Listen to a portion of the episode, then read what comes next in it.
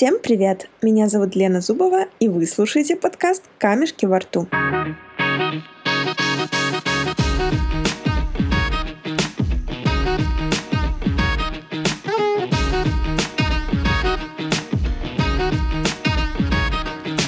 Почему камешки во рту, подумаете вы? Древнегреческий оратор Димосфен не родился с идеальной дикцией. Картавил и шепелявил. Зато упорности этому парню было не занимать. Чтобы тренировать дикцию, он проговаривал свои речи, перекатывая камешки во рту, а иногда произносил их на берегу океана, под шум волн, которые заменяли бы шум толпы. Как вы поняли, он был довольно изобретательным. Сейчас нет необходимости так себя мучить. Мы будем записывать интервью с крутыми людьми, чьи истории и советы помогут вам выступать лучше. Составление презентаций, выступления перед разными аудиториями на разнообразных площадках, ораторское искусство – о всем этом расскажут наши герои. Сегодня мы поговорим о том, как проводить лекции и как подавать информацию интересно, доступно и, что важно, не скучно. Наш гость Александр Каледа, ученый-генетик, который занимается исследованием старения, популяризирует науку и дает об этом лекции. Привет. Привет, привет. Хочется вспомнить то, как ты начинал? Помнишь ли ты свою первую лекцию? Первые шаги, в смысле? Да, самые первые шаги. Свою первую лекцию. Какой была аудитория? Как ты к ней готовился? Я помню, да, достаточно хорошо. Мне было лет 16, 17. И после этого у меня было предобморочное состояние, у меня была температура где-то под 38, не потому что я простудился, а потому что настолько много переживал из-за этого, что у меня была такая температура, которой не было до того никогда за все 16 лет моей жизни. Вот иногда еще лет после, 5 после этого в самых страшных снах, которые мне снились, мне снилось именно это выступление. Очень интересно, что ты решил продолжить давать лекции. Ну да, это там есть такой подход в лекциях, да, что действительно лучше всего это получает, хорошо получается это делать тем, кого это получалось делать хуже всего. Потому что есть люди, у которых там талант это делать, и им очень трудно этим опытом поделиться потому что, ну, у тебя талант, ты с детства очень много говоришь, да, и все тебя слушают, и голос у тебя громкий, и как бы и книжки ты читал в пять лет много, и хорошо. А когда ты всего этого не делал, то тогда тебе приходится там кирпичик за кирпичиком это все собирать, потому что и обращать внимание на каждую нюанс, где там твои руки, где твои ноги, о чем ты говоришь, каким голосом, в каком языке, и как вообще не потерять обморок во всем этом и так далее. И это совсем другое. И потом ты ценишь эту свою работу тоже, потому что знаешь, что за этим стоит, что это не просто спустилось откуда-то.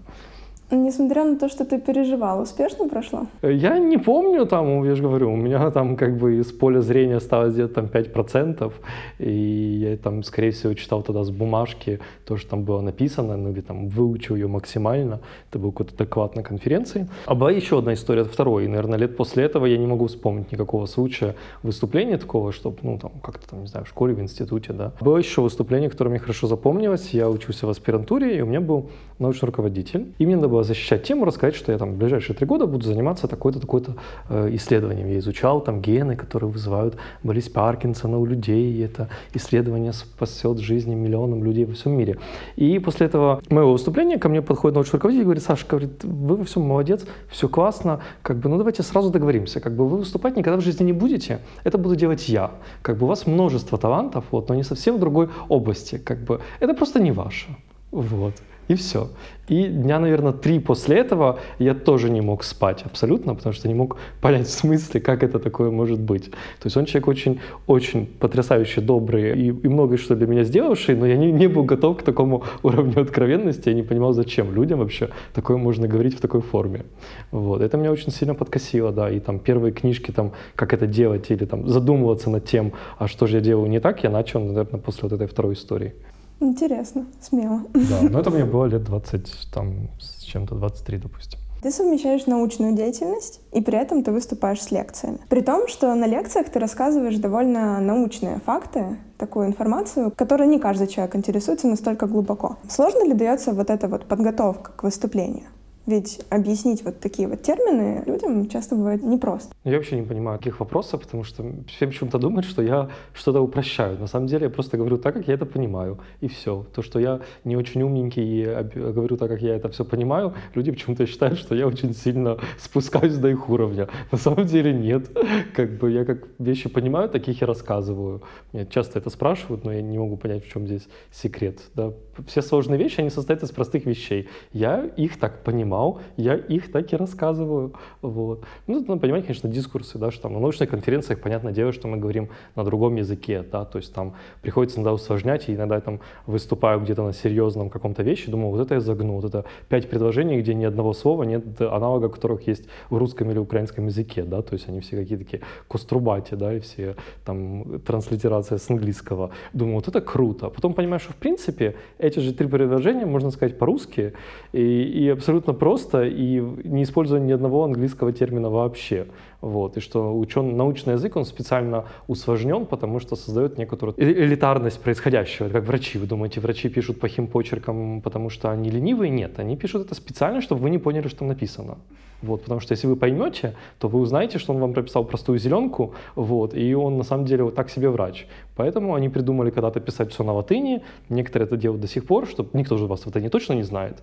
Вот ни одного процента вероятности, что вы знаете латынь. Вот. Они пишут специально на этом языке, чтобы никто, кроме них, не понял, что там написано. Если вы поймете, вы сможете второй раз заказать то же лекарство и не заплатите врачу. Вот. Или непонятным почерком. Вот и ученые, они специально усложняют, чтобы отчасти для того, чтобы создать такое видимое, что там происходит что-то такое, чего обычные смертные не понимают. Но это специально делается иногда. Интересно.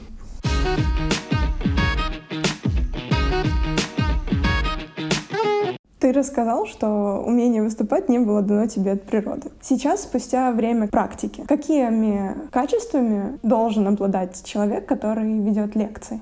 Я раньше думал, что он должен разбираться в теме, потом я понял, что это не так. Хороший лектор и хороший там, специалист в теме — это две разные, две разные личности абсолютно.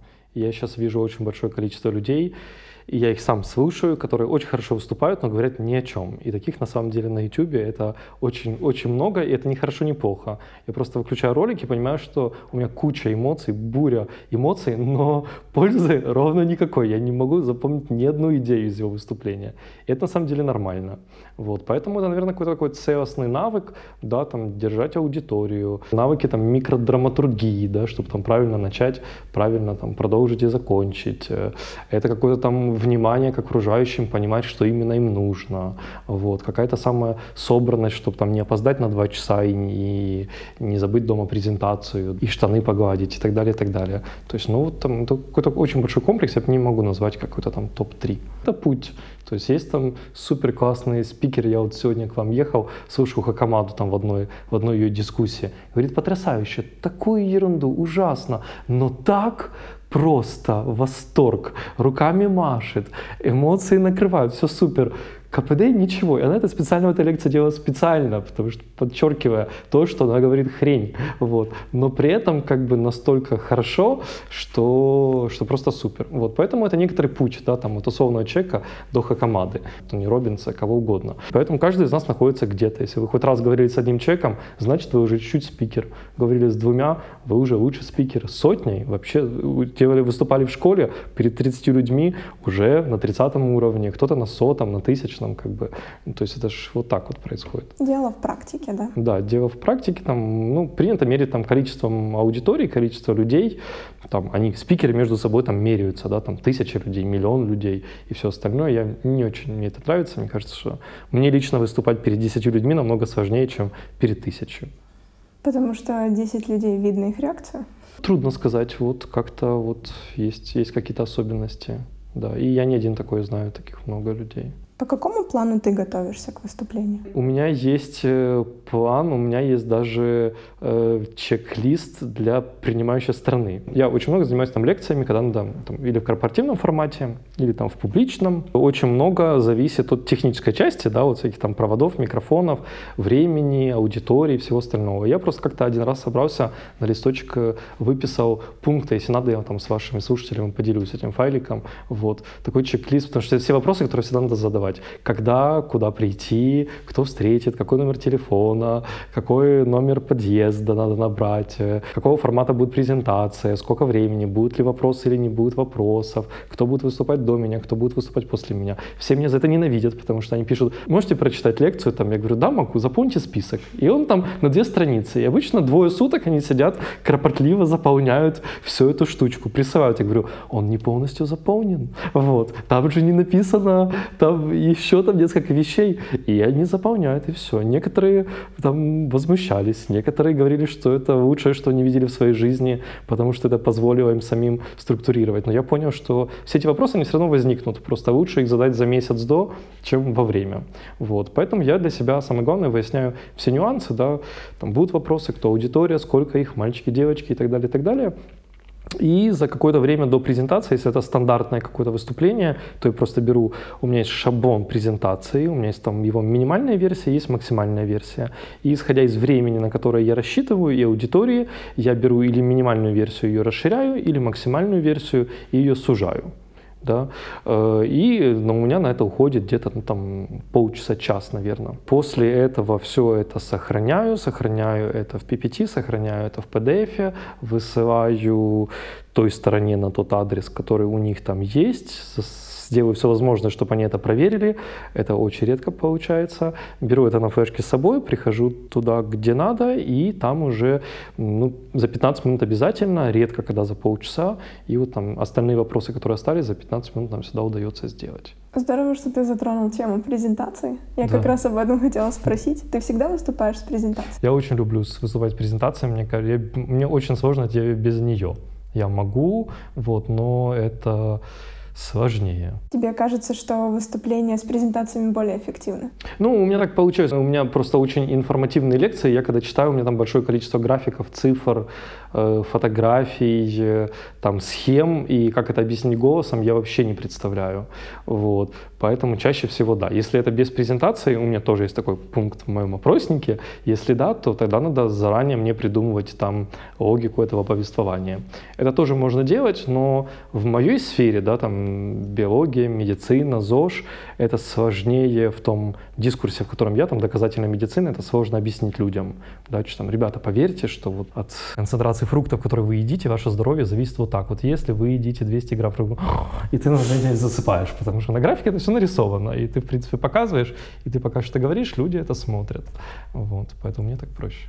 Тебе больше нравятся такие какие-то простые презентации в дизайне или что-то там с анимацией? Я ненавижу очень простые презентации. Часто бывают не то чтобы шаблонными, я не знаю, как правильно это сказать, они такие однотипные, то есть там э, слайд, и там нарисовано яблоко вот, или слайды, там фотография женщины, сидящей за компьютером, и мы говорим сейчас про IT, как бы с какого-то там Шаттерстока или еще что-то. Ну вот смысл, то есть нет, у них есть смысл для определенной культуры, это такие обои. То есть ты пришел с собой и ты принес свои обои, под которые тебе приятно выступать. Они красивые, они гармонируют там цветом твоего там платья, костюма, это классно, вот. Но я не люблю, потому что мне кажется, что это не это участок внимания людей, представьте себе 2 на 2 метра, а иногда иногда там и 10 на 10 метров, которые вы упускаете. Да, на, на кусок вот этого вот рекламного площади или там не рекламного можете разместить кучу полезных вещей, да, там бегущей строкой там мой телефон для справок такой-то, такой-то там, или там какую-то, как мне, там научную информацию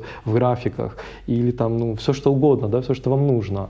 А вот эти вот обои, они иногда имеют смысл, да, но я, я таким не пользуюсь. Я считаю, что это как бы место на экране, это место в мозге человека, которого ты можешь достучаться чем-то более интересным, чем фотообоями. И не отвлекать его внимание человека. Ну это уже твое, да, это уже вот такие там как специалисты, как вы, или те, кто там делает самостоятельно презентации, помогут тебе как бы и не напрячь человека, и э, дать ему что-то полезную информацию в то же время. Но ты чаще всего делаешь презентацию сам. Да, я много лет делаю ее сам. Сейчас у меня есть помощница, которая мне там помогает рисовать слайды, когда они совсем новые. Вот, но это бывает редко. В основном там у меня есть пять презентаций, в каждой из них по 150 слайдов, вот отрисованных за все эти годы. И сейчас в основном мне хватает просто переставлять их между собой. То есть там изредка я пополняю этот пул там раз в несколько месяцев новыми, но вот там более 500 с чем-то слайдов мне хватает обычно.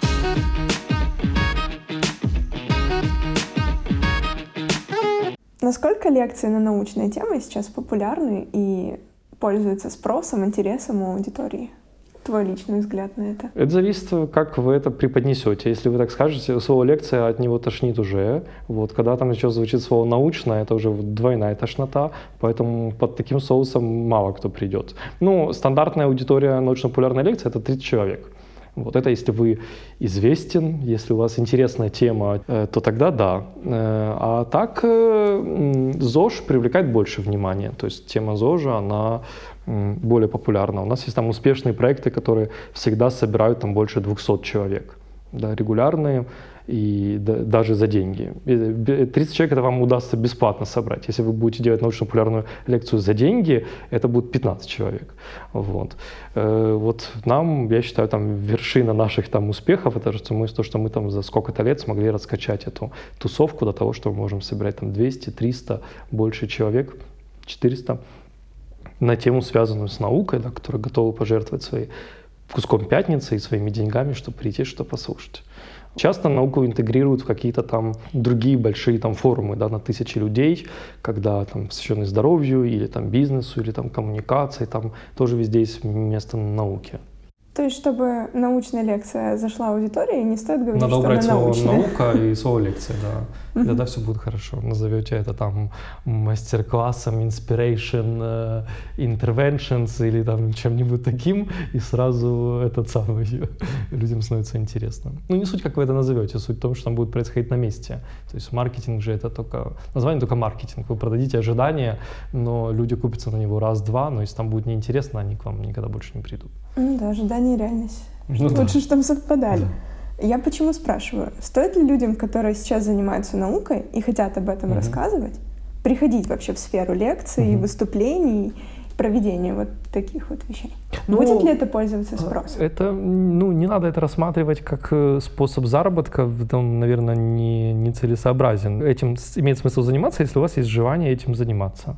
То есть вот я и мои коллеги там по научпоп це- цеху это делают, потому что им хочется этим поделиться. Мы можем делать, мы это делаем бесплатно, мы это делаем за деньги, мы это делаем в полях кукурузы, в ночных клубах, в кафешках, в детских садиках, на производствах для слепых, на производствах для немых, э, там в куче разных мест, потому что нам хочется рассказать про науку, да, потому что мы ею живем. Вот. Если у вас есть такое желание, то, конечно, обязательно делайте это. Потому что люди видят, что вам это нравится, даже если вы будете делать это коряво, они все равно это оценят и будут вас любить или что вы там от этих людей хотите.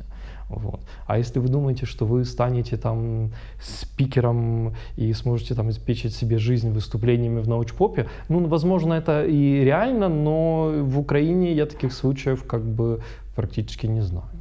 То есть нет гарантии, что человек, связанный с наукой, сможет зарабатывать? Не, зарабатывать сможет, ну, нет, зарабатывать сможет, да, но я просто не, не знаю, вот прям вот в 2020 году созрела ли профессия, которая сможет обеспечить там семью, да, это научно-популярный лектор.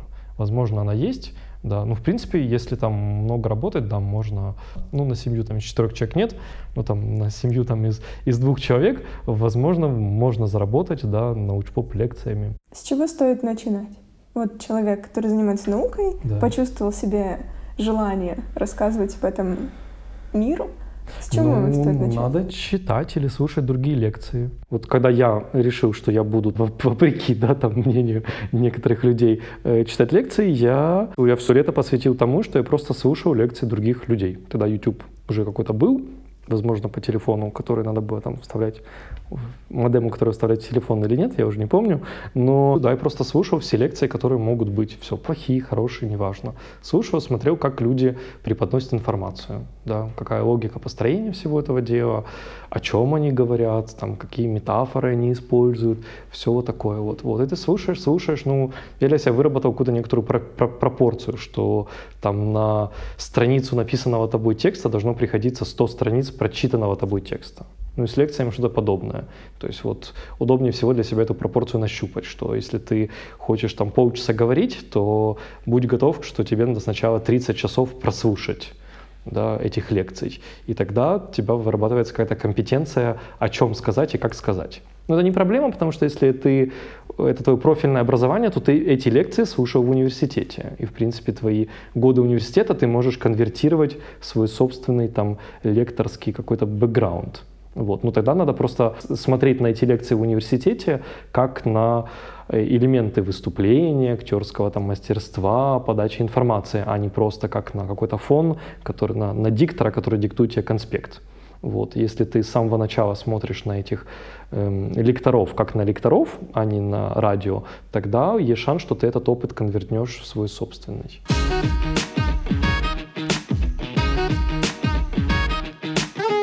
Каких крутых популяризаторов науки в Украине, в мире ты посоветуешь послушать?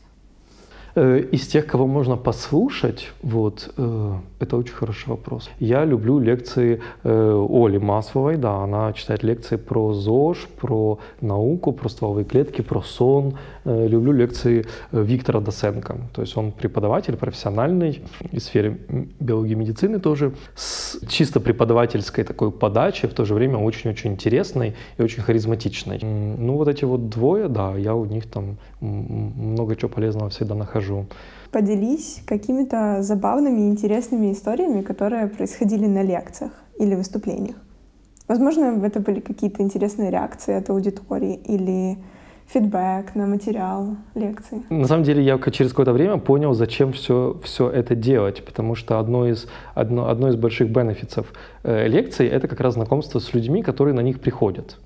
Потому что на самом деле, ну, в, в лекцо... если вы не мотивационный спикер или там не глубоко профессиональный лектор, э, денег много в этой профессии нет. Да, ну, если вы так ее рассматриваете. Но там много другой пользы. И вот одна из польз это в том, что можно познакомиться с классными людьми. Просто представьте себе средний портрет человека, который э, тратит там пятницу вечер на то, чтобы прийти послушать, не пойти в кино, а даже прийти послушать лекцию про, не знаю, там каких-то, ну не знаю, там про космос, да, про звезды. Но это интересный человек.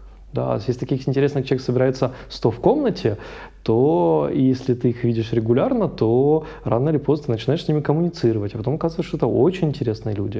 И они становятся твоими друзьями, они становятся твоими там бизнес-партнерами, и там много чего интересного завязывается благодаря этому. Но это надо много-много этих аудиторий через себя пропустить. И действительно, сейчас я понимаю, что очень много людей, которыми мы там сейчас дружим, или которые мне там помогают во всех в разных проектах, они как раз мы встретились на, на лекциях, да, или на их лекциях, или на моих лекциях. Поэтому вот, э, э, вот это, это, это не курьезный случай, но это просто вот то, что, чем я хотелось поделиться, что очень много пользы еще и происходит в том, что ты общаешься, и ты в одном ментальном поле. Ты собрал людей, единомышленников. Тебе хочется об этом говорить, они хотят об этом слушать, и это очень интересно, потому что вы потенциальные друзья. Вот. А были ли какие-то курьезные случаи? Ну, конечно, были. Постоянно, постоянно выключается где-то свет, выключаются микрофоны, ставят не те презентации.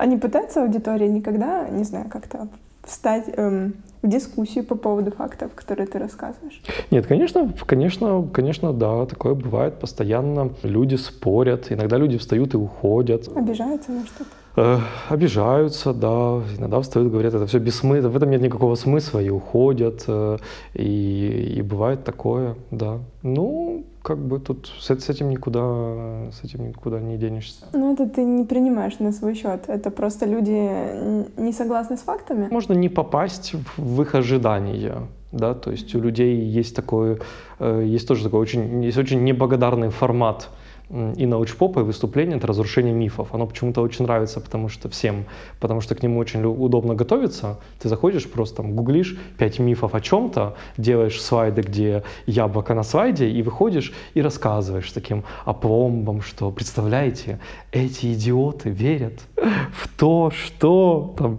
Бог создал жизнь на планете. Представляете, как же они глупы. Вот, и разговариваешь про это очень долго. Но он о нем очень, в нем очень очень удобно говорить, но очень, он очень эмоционально неприятен, потому что если ты в таком дискурсе говоришь, ты закрываешь глаза и чувствуешь и слышишь э, шум рушащихся человеческих мировоззрений. Вот, и это очень неприятно, потому что перед собой сидят люди, у которых ты отнял часть их жизни. И это, ну, это ученым очень трудно объяснить на языке науки, как это происходит.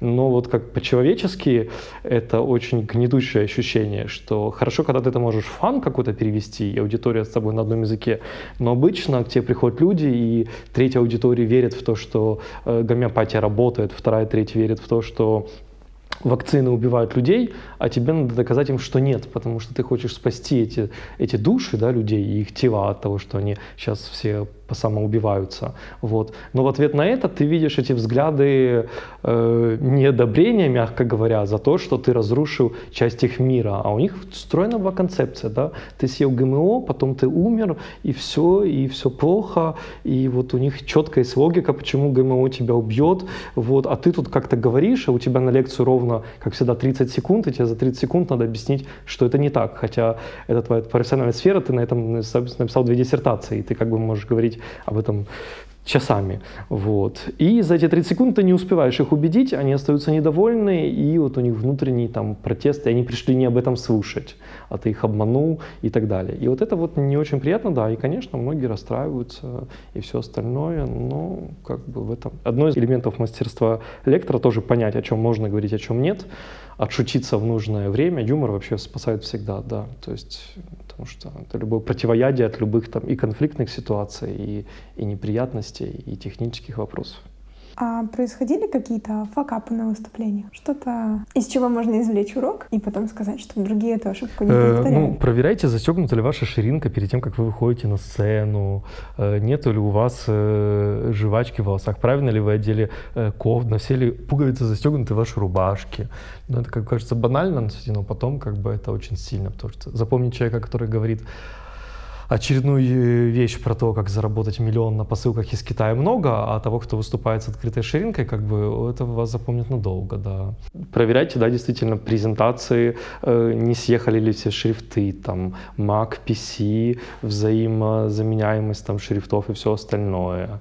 Ну, техника на самом деле работает очень много, то есть это самый, опять-таки, у моих ребят, которые организовывают лекции, у меня четкое правило, у всех чек-лист, и мы не начинаем никакую лекцию, пока я сам не просмотрю чек-лист, все ли они сделали. Поменяли ли батарейки в кликере, заряжен ли компьютер, хватает ли удлинителя, не выходит ли поля презентации за пределы экрана и все остальное. За, за много лет все, кажется, что все моменты уже, которые могут пойти не так, все включены в чек-лист, но нет, слава богу, мы находим каждый год все новые и новые грани э, технических аспектов, куда все может пойти не так. Вот. Адрес можно указать не в том городе, как бы в Фейсбуке, чтобы люди туда приехали. Год мероприятия можно неправильно указать. Как бы можно делать ошибки нелепые, опечатки в презентациях, в слайдах. Как бы. Это, конечно, обязательно. Бывало такое, что забывалась речь, например? Бывало, да. Ну, обычный путь, те, кто начинает выступать, частая схема, это когда ты сначала, первое, это ты сначала выучиваешь на память, то есть у тебя там есть пятиминутный доклад, и ты его, или там выступление, какой-то там спич, и ты его выучишь. Спасибо, что пришли, там, я хочу начать свою лекцию, и ты прописываешь каждую фразу. Это именно «дамы и господа», это именно «спасибо, что пришли», это именно «я рад вас видеть», и закончишь ты с фразой обязательно «спасибо за внимание», а перед ней будет это все, что я хотел сказать, и именно все, что я хотел сказать, не чтобы это другое другое. И это очень важно. И так написано во многих книжках на самом деле. И это помогает. Если ты начинающий лектор, это сильно помогает, потому что очень колоссальный уровень кортизола самый высокий, когда тебе надо закончить лекцию, а у тебя нет подходящих слов. Ты не Хакамада, и ты не Томми Робинс, ты не можешь выдать сейчас из дебри души, да, как бы поскрести по сусекам и найти как бы там умопомрачительную фразу, на которую сейчас все начнут тебя хлопать. Тебе ее надо заучить, да, пусть она будет «спасибо за внимание, извините за факапы, там, до скорых встреч», но она у тебя должна быть прописана. Поэтому если ты начинаешь, лучше, чтобы она была. Поэтому сначала ты это учишь дословно, потом ты это пишешь на бумажке, что-то говоришь от себя, что-то подсматриваешь, потом ты пишешь это тезисно, какие-то основные вещи, а потом ты говоришь просто уже от себя с самого начала до самого конца.